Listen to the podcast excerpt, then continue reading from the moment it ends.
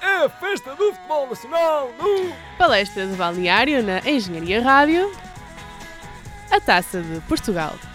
Olá, sejam bem-vindos ao Palestra de Balneário, a edição 81 que vai ser dedicada à final da Taça de Portugal que opôs Sporting e Futebol Clube do Porto, um empate a dois no, ao final do prolongamento e uh, ambas as equipas foram disputar as grandes penalidades, sendo que o Sporting venceu e, portanto, conquistou pela 17 vez este troféu. Aqui no estúdio hoje temos uh, um grande painel. Eu sou o Diego Metão. Eu sou o Francisco Etano. Eu sou o Tomás Miranda. Eu sou o Rui Filipe. Eu sou o Miguel Lopes. Exatamente. Miguel Lopes, o nosso convidado desta semana, vai falar aqui uh, da sua justiça a defender o, o Sporting. Uh, bem, começava a, por perguntar, precisamente ao convidado, o que é que achaste deste, deste triunfo? Uh, é assim, eu achei um triunfo, acima de tudo, um, reconfortante para o Sporting. Por tudo o que tem passado nestas últimas, nestes últimos tempos, um, por todo o esforço que a equipa tem feito e que uh, a direção tem feito, eu achei, achei um triunfo principalmente reconfortante para esta equipa e para este clube. E foi um triunfo muito importante para finalizar a época na melhor, no melhor dos piores cenários. Muito bem. E, por exemplo, Tomás Miranda, do lado oposto. Uh, é assim, visto que eu estive no Jamor, uh, como vocês viram no direto, espero que tenham, que tenham visto, se não, aconselho a ver. Eu acho que foi um jogo bem disputado, acima de tudo foi uma, uma festa muito, muito bonita, como é o costume, é festa da taça, como o pessoal costuma dizer. Uh, e acho que o Porto esteve um pouco aquém. Uh, começou logo mal o jogo, parece que entraram com medo de Sporting e acho que o Sporting conseguiu aproveitar bem esse início para se impor e dizer atenção que nós estamos aqui para ganhar o segundo troféu da época. E foi isso que acabou por acontecer. E nos penaltis voltou a malapata do Porto a maldição dos penaltis e mais uma vez não entraram com confiança apesar de terem chegado ao empate e no final foi o, o Luís Filipe que tinha sonhado que ia resolver a taça e resolveu. Uh, muito bem, para, para chegar a esta taça, recordar apenas o percurso do, do Sporting que venceu frente ao Louros Lusitano 4 a 1, Feirense 2-0 e empatou contra o Benfica nas duas eliminatórias. Uh, e também do lado do, do Porto, o, ultrapassou o Vila Real com uma vitória de 6-0, o Belenenses, Moreirense, uh, Leixões já no prolongamento e também o Braga. Uh, nesta partida acaba por haver uh, prolongamento, mas vamos primeiro aqui à, à primeira parte, uh, alguns lances. Catano, começava por ti. destaques da primeira parte. Acho, acho, acho, que o Sporting entrou bem, surpreendeu um pouco o, o Porto, até porque se esperava aquele registro mais, mais defensivo que o Sporting costuma adotar nestes jogos. Mas, mas entrou bem, assustou, assustou o Porto, que acabou depois por se estabilizar mais e, e, ter, e ter umas, umas oportunidades mais concretas.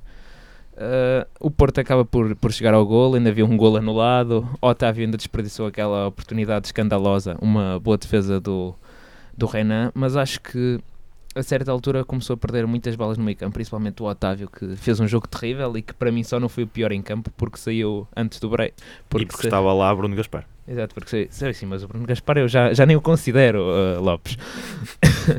mas, mas também aqui falar do, do Bruno Fernandes, que não teve dos melhores, dos melhores jogos a que estamos, temos estado habituados. Ainda uh, assim marcou. Ainda assim marcou e, e por... sempre foi importante a desequilibrar e arriscava o remate muitas vezes, principalmente porque o Porto lhe deu. E um pouco por culpa do, do, Porto, porque o Porto tinha sempre em atenção o Bruno Fernandes, se tu visse, estavam sempre pelo menos dois jogadores a marcá-lo. Sim, é, mas acho que também uh, os centrais do Porto não, não estiveram propriamente muito bem, algum ah. nervosismo. Até o próprio Matia, que acabou como, para mim, o melhor em campo, começou mal o jogo e acabou por, depois, na, na segunda parte, crescer.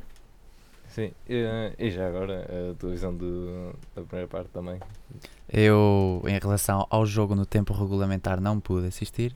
Assisti apenas ao, ao final, vi o jogo literalmente de casa, pois, como sou benfiquista, já ganhei o campeonato, não me interessa. mas, mas do pouco que vi, foi o Porto a bater em ceguinhos completamente e fez-me lembrar um pouco também o ataque à Academia de Alcochete. Então viste mesmo é, pouco. É mesmo bater, é como bater em viste cegos. mesmo pouco. Não, não, Só vi a parte final e adivinhei que o Porto ia marcar golo, portanto. Não, até chegou. porque na, na primeira parte temos, temos ah, aos 10 minutos ah, Bruno Fernandes a, a rematar para, para a defesa de, de Vaná. Também aos 30 remata ao lado, também há oportunidade para o Rafinha. Rafinha. E portanto aqui temos as oportunidades mais ou menos do, do Sporting. E o gol. Uh, já lá vamos. E o, e o golo, exatamente.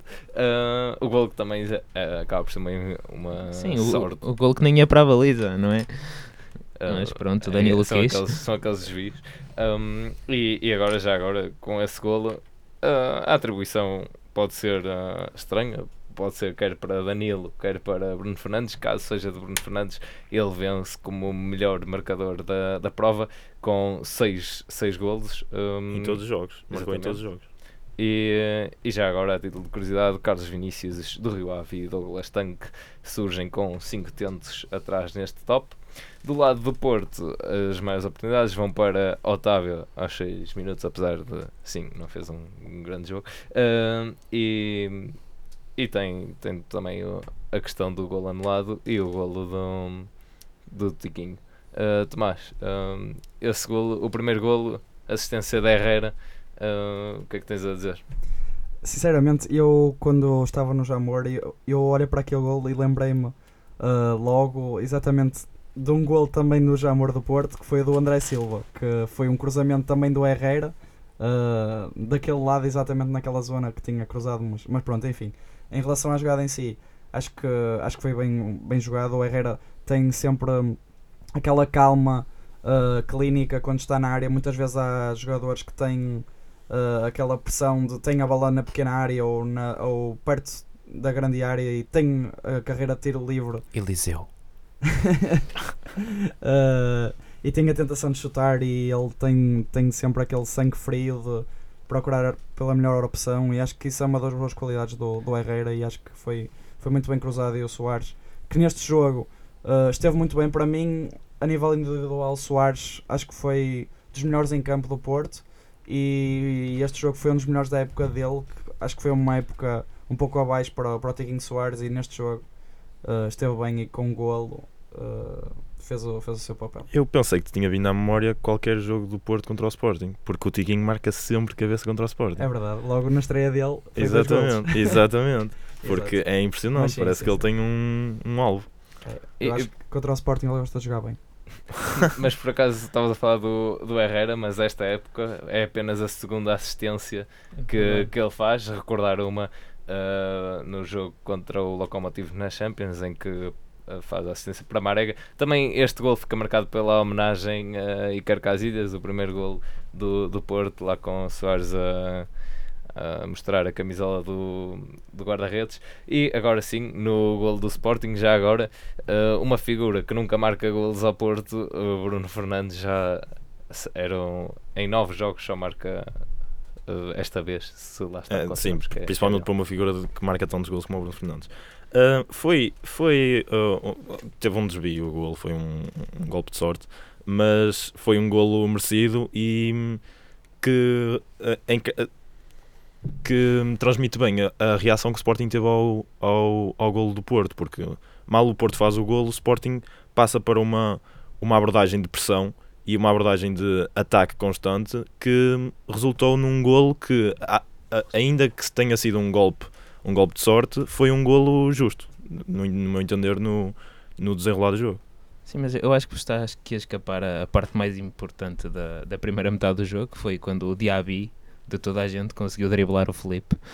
E, E o Felipe acho- ficou sem rins. Sim, eu, eu, acho, eu acho que uma parte do Técnica 90. Eu, eu acho que uma parte do Felipe morreu por dentro ali, porque foi mesmo o, o Diaby, de toda a gente, o Diaby. Não estou a perceber o sarcasmo, não estou a perceber, não estou a entender É, o que é sarcasmo. mesmo, foi mesmo aquele momento em que se ele se puxasse, o Felipe não tinha mesmo maneira de travar. Não, eu acho que foi ali que o Pinto da Costa decidiu vender o Felipe. Mas eh, naquele já, já 20 milhões, força. Isso, ainda agora por cima sem rins, sem nada, vai, 20 Exatamente, milhões. menos os rins. na venda do Felipe por 20 milhões, que a mim parece-me o negócio do século. Se o Dom Mangalá já tinha sido bom, este ainda foi melhor. Sim, dois rins por 20 milhões é, é um bom negócio. E já na- avançando para a segunda parte, talvez mais marcada por um conjunto de, de remates em esforço, jogadas de drible de Brahimi e também eh, escorregadelas de Soares. Uh, temos também um Sporting mais recuado. Uh, Tomás, sentiste essa, essa pressão que o Porto acaba por fazer sem, sem conseguir chegar a algo? Senti, e senti que o Brahimi na segunda parte foi o homem mais do Porto, completamente. Ele estava em todo lado. Uh, tem remates quase sem ângulo às vezes, que ele passa por dois defesas e faz o remate à malha lateral várias vezes.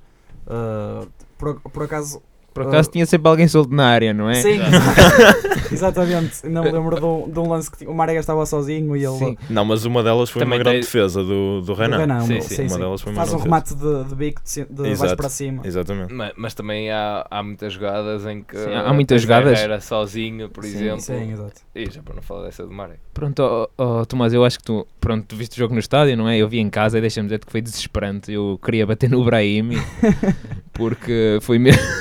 Foi, foi. É verdade.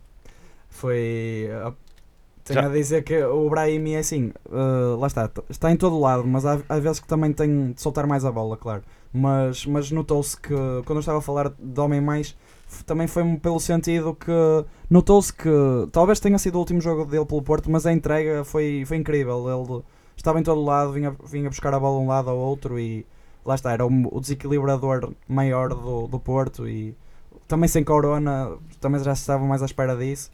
Uh, lá está, foi, foi um pouco de pena, mas também o, destaque também para o Renan, porque o Renan também fez um conjunto de belas, belas intervenções e acho que sim, acho que sim. Uh, de resto, uh, as bolas ao poste também acho que devemos falar. Acho que, é assim, sem ofensa para aqui para o nosso convidado, acho que na segunda parte o, o Porto deu um festival ao Sporting. Hashtag Mas- bola ao poste. Não concordo, co- concordo sim com o, o, o Porto teve superior, claramente, no, na segunda metade da, prime- da segunda parte.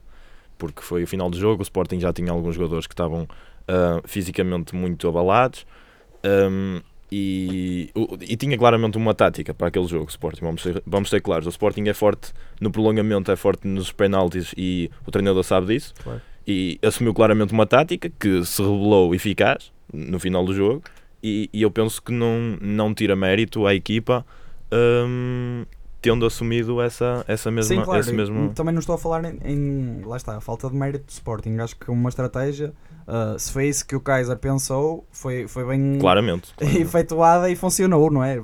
Foi, foram, foram eles que levaram a taça no final, não é? Mas, mas lá está. Ah, que eu me lembro, até podem ter sido mais, mas só me lembro de uma oportunidade de Sporting em toda a segunda parte. aquela do Wendel. Exato. Hum. Uh, portanto, lá está, é mais por isso que eu estou a, estou a referir.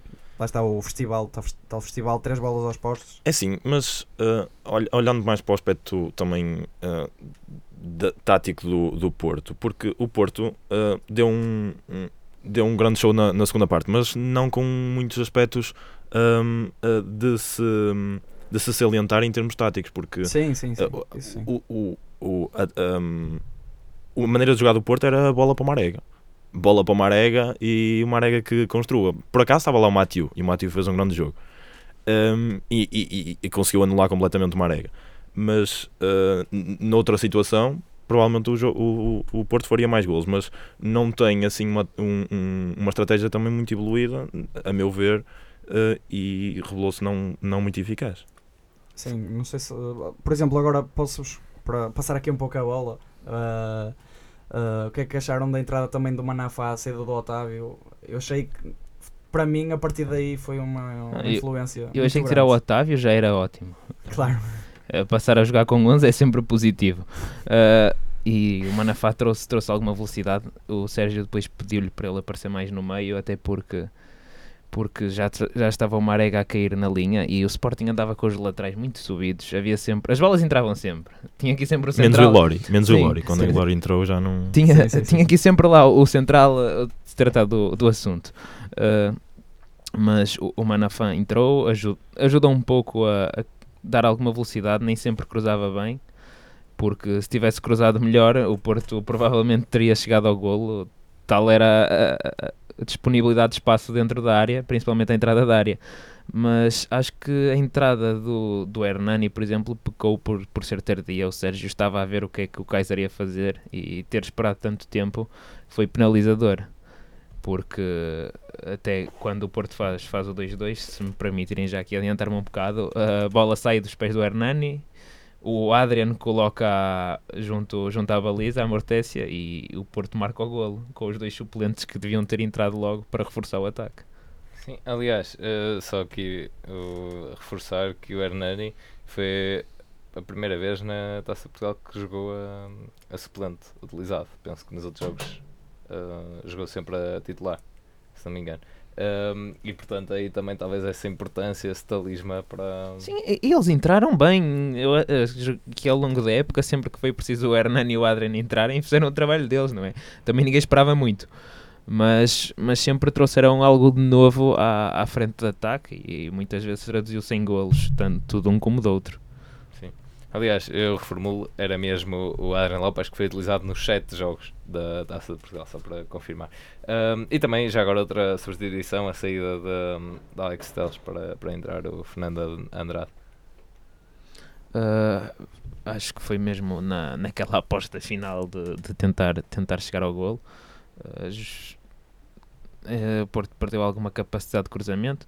Depois, quando, quando, quando acontece a substituição, mesmo na segunda parte do prolongamento, o Porto baixa, fica com três centrais. Foi no primeiro.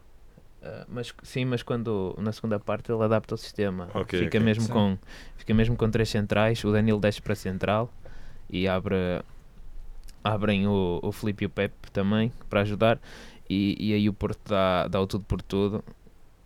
Uh, acabou por, por não ser o Fernando Andrade uh, a marcar golo, nem, nem a trazer grande ajuda, E eu mas vou ser sincero, eu apercebi-me que Fernando Andrade estava no jogo quando ele foi marcar o penalti. Porque eu não me tinha apercebido. E, eu- e o Porto tinha guardado três substituições. Sim, sim. O, o Sérgio Conceição guardou três substituições para o prolongamento. Ahm, também um bocado a, a adivinhar o que iria acontecer. Sim, mas isso também acaba, se, se formos a ver o, o histórico entre, entre as duas equipas, de facto, nos últimos jogos tem chegado sempre a, a um nível de, de igualdade e equilíbrio, e portanto ele se calhar já anteveria aí essa possibilidade do prolongamento, Pois. também o cansaço acumulado do, dos jogadores, ahm, talvez. Ahm, e, e de facto há, há essa situação.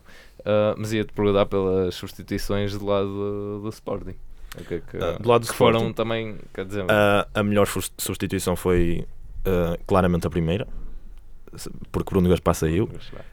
Um, mas com a primeira substituição o Sporting aborda claramente um, um estilo de jogo defensivo.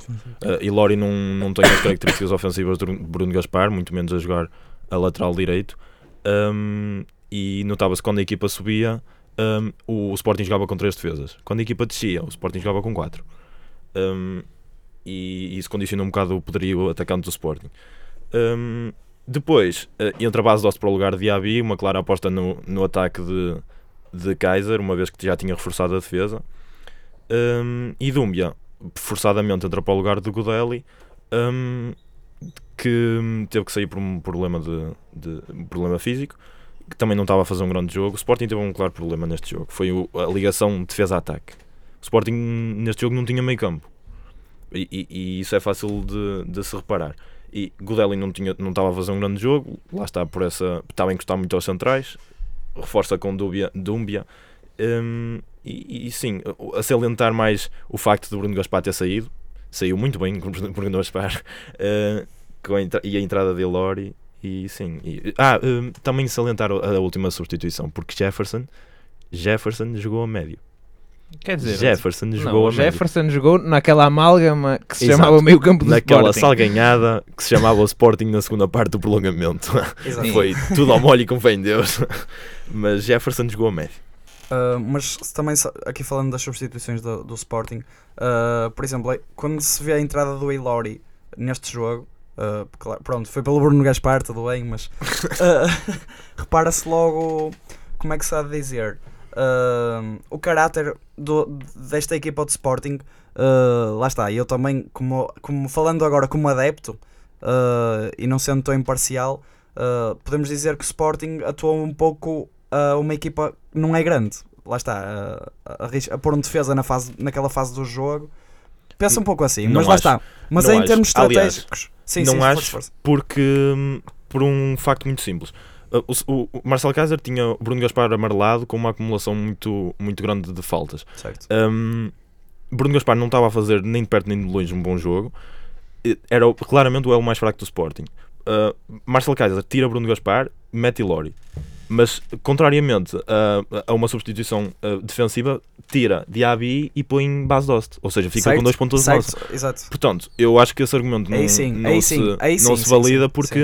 Uh, exatamente por isso, porque Marcelo Kaiser reforçou a defesa, mas reforçou o ataque também. Certo. Daí uh, um, o meio campo tinha ficado desfalcado por, por isso mesmo. Certo, exato. Sim, aí, aí concordo contigo, certo. Ahm, mas lá está, depois o, a entrada do base Dost ah, veio um pouco a, a negar aquilo que eu disse, certo? Mas, mas mesmo ao longo de todo o jogo, notou-se que o Sporting estava a jogar claramente para, para os penaltis, mais Sim, uma vez. Sim, sim. E acho que isso é uma atitude que o clube deveria mudar um pouco. O clube, pronto, futebol, não é? De Sporting.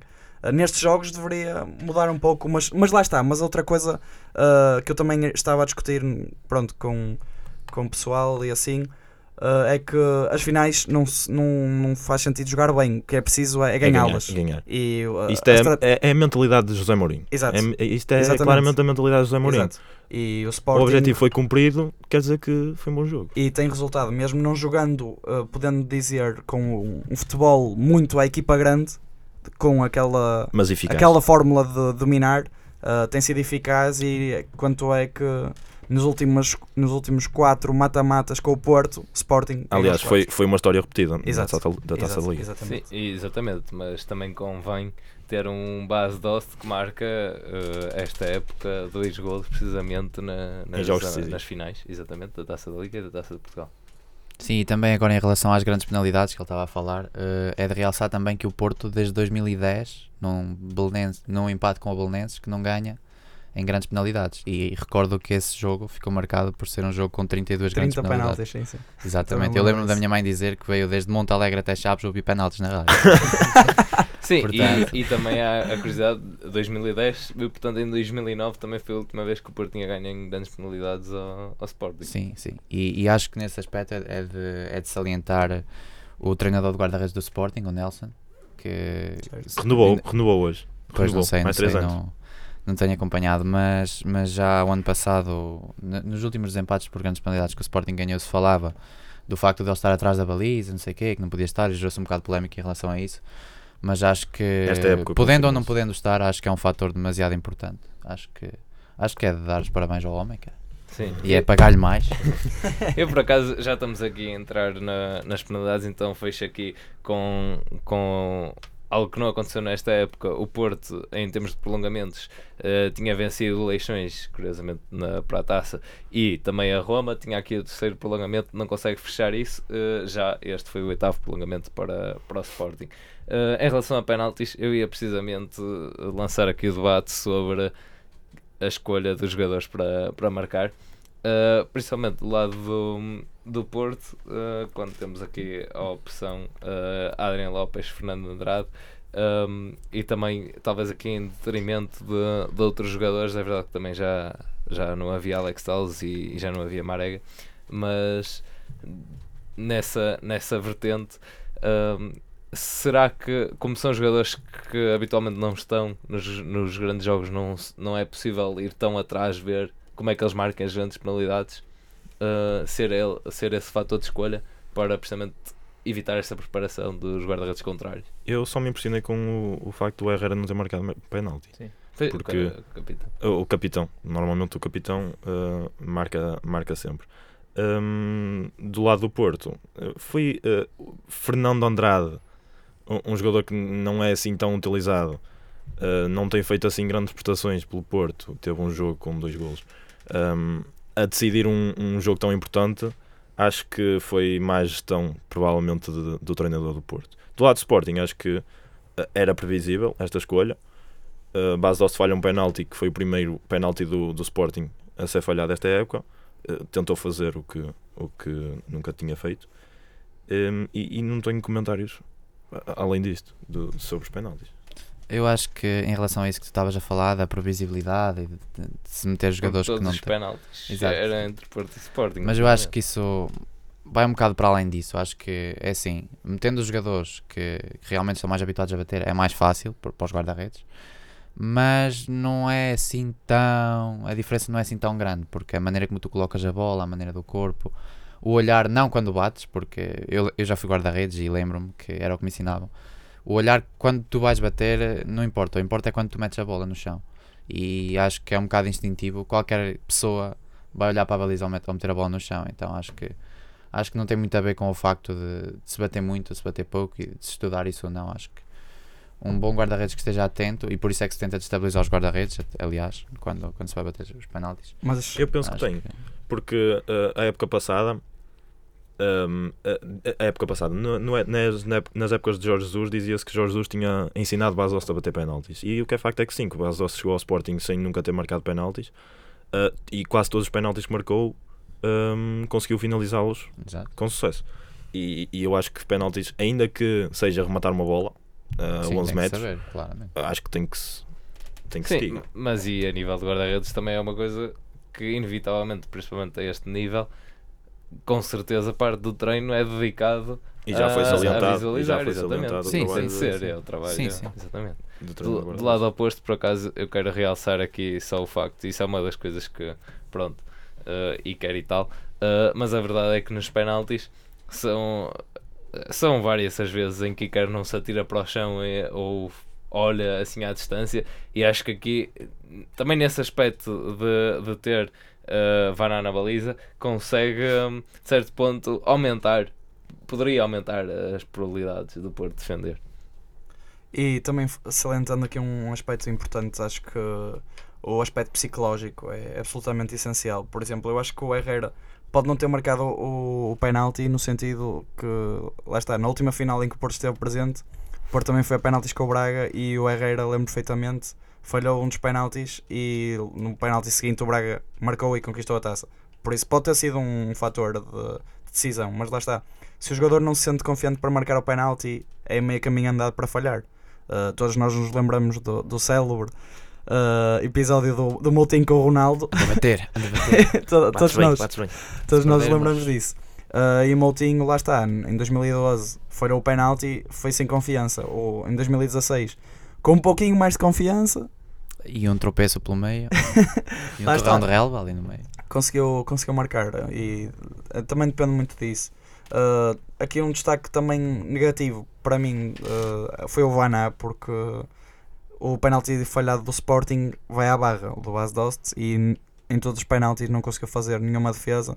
E acho que também, pronto, é, sabemos que é difícil, É mas, lotaria, é lotaria. Ainda esteve Mas- um Danoninho defender Sim, um. sim. mas, mas pronto, não, Foi a não diferença conseguiu. para o Renan. Exatamente, é, lá está, Mas é, é foi isso. mesmo, foi mesmo perto. Mas é isso, mas é isso, lá, lá está, é essa, essa a diferença. E, e, curiosamente, dos jogadores que falharam, temos Pep e dos 22 titulares era o único que tinha vencido esta taça no longínquo ano de 2006.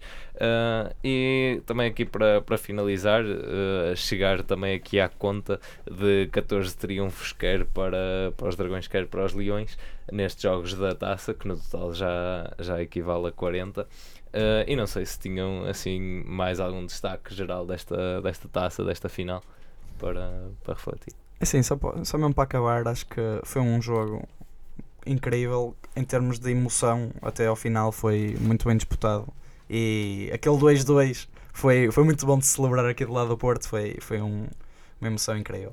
E acho que acima de tudo foi uma grande festa. Digno de uma, de uma final. Exatamente. Queria realçar uma coisa também, que na altura de- de- do final do jogo do, do, Porto, eh, no na altura do final do prolongamento, aliás, quando o Porto marca o segundo golo, eu estava a ver o jogo com o meu avô, e o meu avô é portista, e ele estava a ver o jogo e estava lá, estava sem enervar todo, quase que lhe dava um ataque cardíaco, e também já tem idade, não é?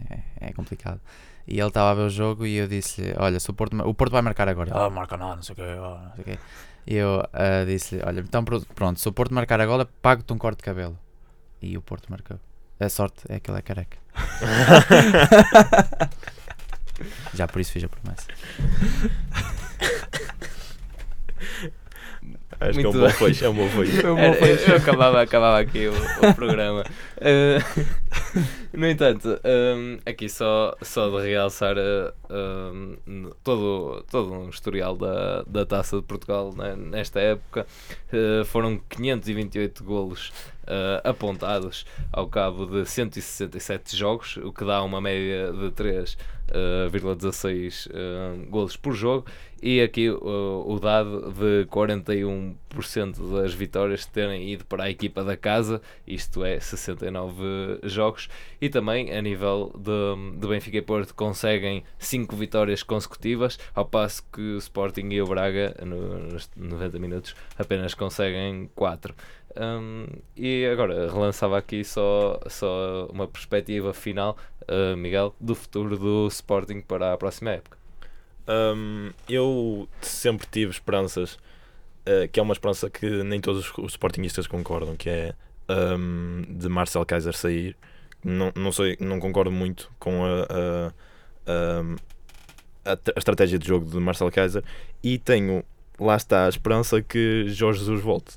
Sempre gostei de Jorge Jesus hum, a, a treinar o Sporting e acho que para o ano, se Bruno Fernandes continuar e continuar com esta com esta hum, com este estado de, de, de saber de bem jogar acho que o Sporting tem, tem condições para ser campeão Ah, muito bem. E do lado do, do Porto, eh, que tem o futuro mais incerto, ah, talvez não a nível do, do treinador, mas hum, a nível de, de jogadores que saem, a recordar, Felipe já saiu, também uh, ah, assim, figuras que, que desequilibram e que dão, ou que nos últimos anos eram a estabilidade do, do clube. Sim, eu acho que também passa muito pelo, por reconstruir agora o eixo defensivo.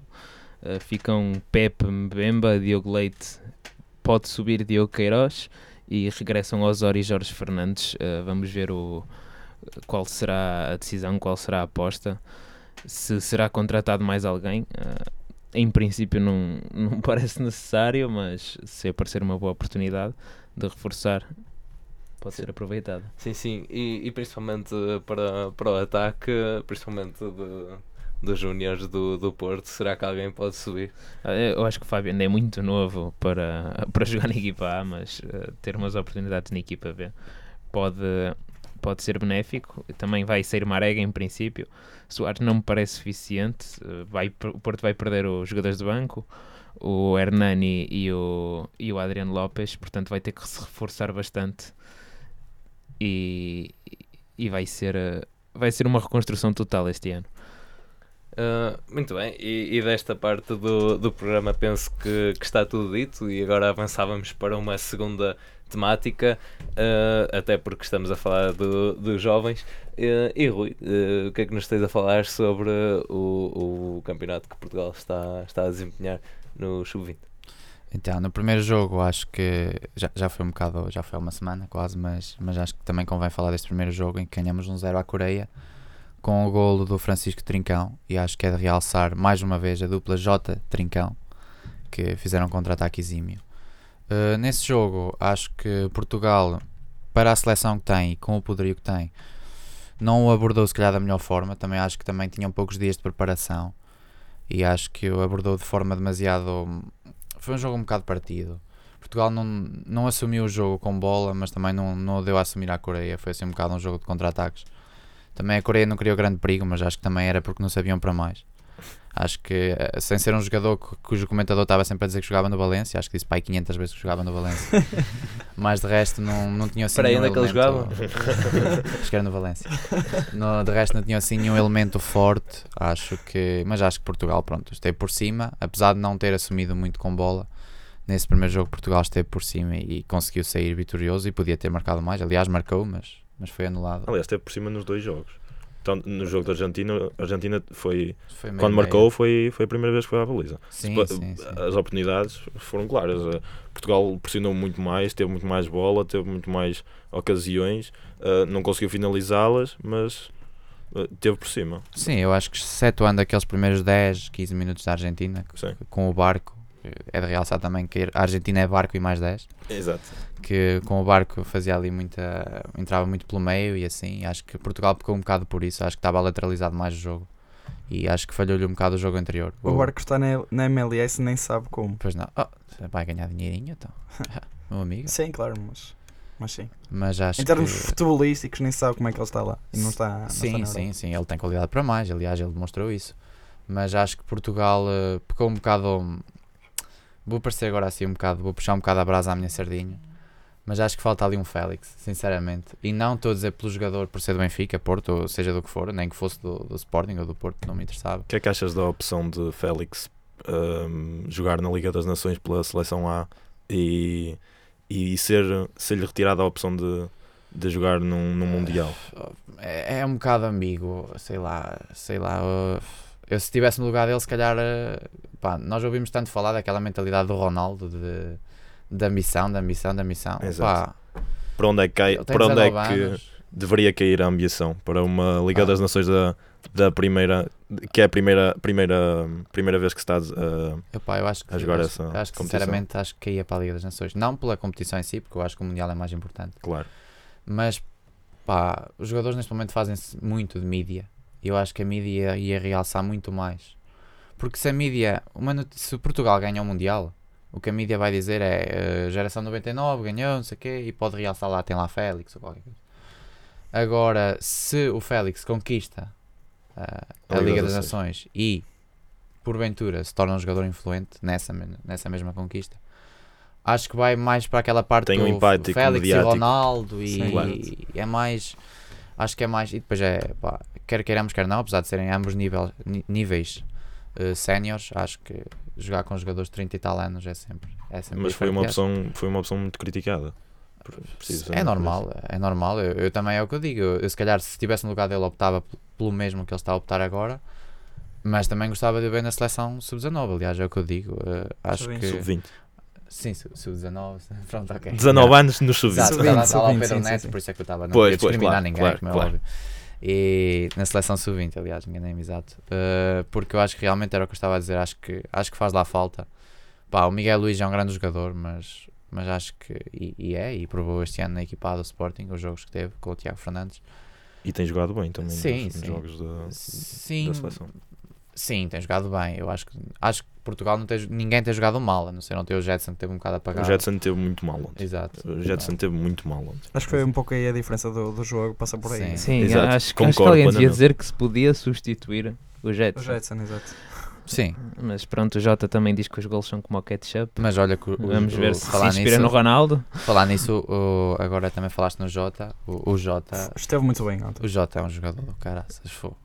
Tipo, não é por ser benfiquista, Sim, é por sim, exemplo, sim. eu acho o Trincão um excelente jogador. Também o. Trincão Acho é um o pé Jota esquerdo. é- Eu caio mais para o lado do Trincão. Eu acho que o Pá, sim, mas eu o acho que o Trincão já Jota- teve mais apagado. o Jota- Teve, mas uh, o pé esquerdo dele no primeiro É, jogo. é, sim, É sem dúvida, sem dúvida. Mas opá, eu acho que o Jota nota já é a maturidade do- dele. Ah, e queria realçar aqui um bom jogo, muito bom jogo de Florentino no segundo Sim, jogo Ah, contra a Argentina. Ainda que Portugal tenha perdido e. Florentino tenha a posição a posição de trinco, mas o Florentino fez muito bom E eu jogo. acho que ontem notou-se muito a, a diferença de quem já está a jogar num patamar assim. Exatamente, Muito. Notou-se muito. Eu também, Se bem que Jetson está a jogar um sim, patamar acima Sim, sim, de... mas, tirando o Jetson, mas, Ok, ok. mas achei muito isso. Por exemplo, uh, também falando, por exemplo, Diogo Leite e Incríveis, jogou muito incríveis. bem. Os dois, O- os e o dois Queiroz também, muito bem. Ruben Vinagre também achei muito bem, é é muito bem ali na, na, na lateral Muito esquerda. talento, muito talento. Muito bem.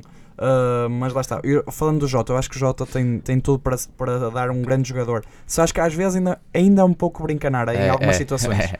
Que, por exemplo, lembro-me do lance ontem que ele podia ter feito um cruzamento e quis partir para mais uma Adorna, finta. adorna Exato. sempre o lance. Mas, Foi a Brahimi. Foi a Exato. Brahimi. mas acho que tirando isso, acho que se ele tiver cabeça pode, pode ir muito longe. Muito, Aliás, muito longe. Eu continuo a dizer, eh, tudo bem que o Félix está com um hype enorme e, e- e pronto. E é um jogador excelente, eu adoro o Félix. Mas continuo a dizer que para mim, lá fora, o João Filipe tem mais, tem mais é o que eu probabilidade de vingar do que Também o Félix. Acho que se adapta melhor. Provavelmente. Vamos ver agora se ganhamos agora contra a África do Sul aqui para, para fechar o tema e pronto. obrigado, obrigado. Eh, pronto, e, e por fim, só assim rapidamente a nível eh, europeu, eh, três palavras para cada um. Quem vence a Liga Europa e o vencedor da Champions? Arsenal vence a Liga Europa. Eu tenho um... um, um- O ano passado correu Já mal, Lopes. O quê? da última vez que disseste isso correu mal. Correu mal, mas desta vez vai correr bem. Vai correr bem, que eu, o ano passado disse que o Liverpool ia ganhar e não ganhou. Uh, desta vez vai correr bem. O Arsenal vai ganhar a Liga Europa e o Liverpool vai ganhar a Champions. Pronto. Eu, pronto, posso, posso ser eu? Força, Então eu força. digo-vos: Arsenal, Liga Europa e no, na Champions, que é Champions as surpresas, vai ser o Tottenham.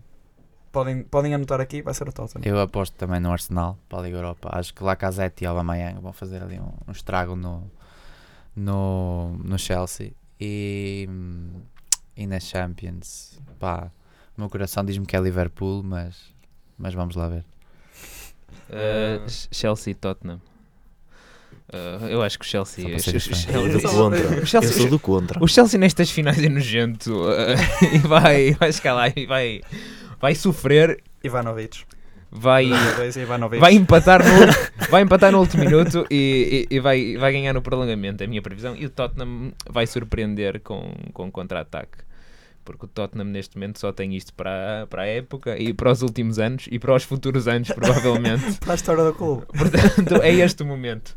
E, e acho que com a- o regresso, o suposto regresso do Harry Kane só, só tem a trazer coisas boas. E tu, Metel?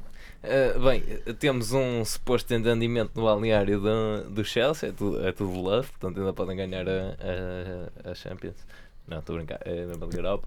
Uh, não, mas acho que é Arsenal. E do lado de Liverpool, uh, penso que podem, podem ganhar, tem a equipa mais do que suficiente. Por outro lado, era, pronto, era aquele prémio de consolação para para o Tottenham. Chegar um, um ano, ter assim uma, uma época uh, boa. Agora o Liverpool também, Boa através é. do, do. Klopp. Sim, sim, já tem, tem o mérito e estão lá e portanto é Exato.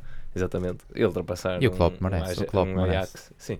O, o Klopp, não sei, se calhar já está a preparar assim, eu aqui em ironia, a preparar o- um discurso de, de derrota pela mais uma vez, até porque recorda os seus tempos no, no Mainz quando consegue subir à, à Bundesliga e portanto se calhar já se contenta mais com, com o passado pronto, uh, tentar recordar bons tempos. Vamos ver. Uh, o ano passado foi, foi um azar que, que te estragou aí as previsões, Lopes, mas vamos ver. Um, Estragou, não, porque foi a terceira do Real Madrid e o nosso Ronaldo fez a, fez a terceira, bola, a terceira hum, Champions seguida e, e muito bem. Pronto, de resto, aqui do, agradecer a tua participação, uh, Obrigado. Miguel. E, e de palestra do balneário, penso que, que é tudo desta, desta semana.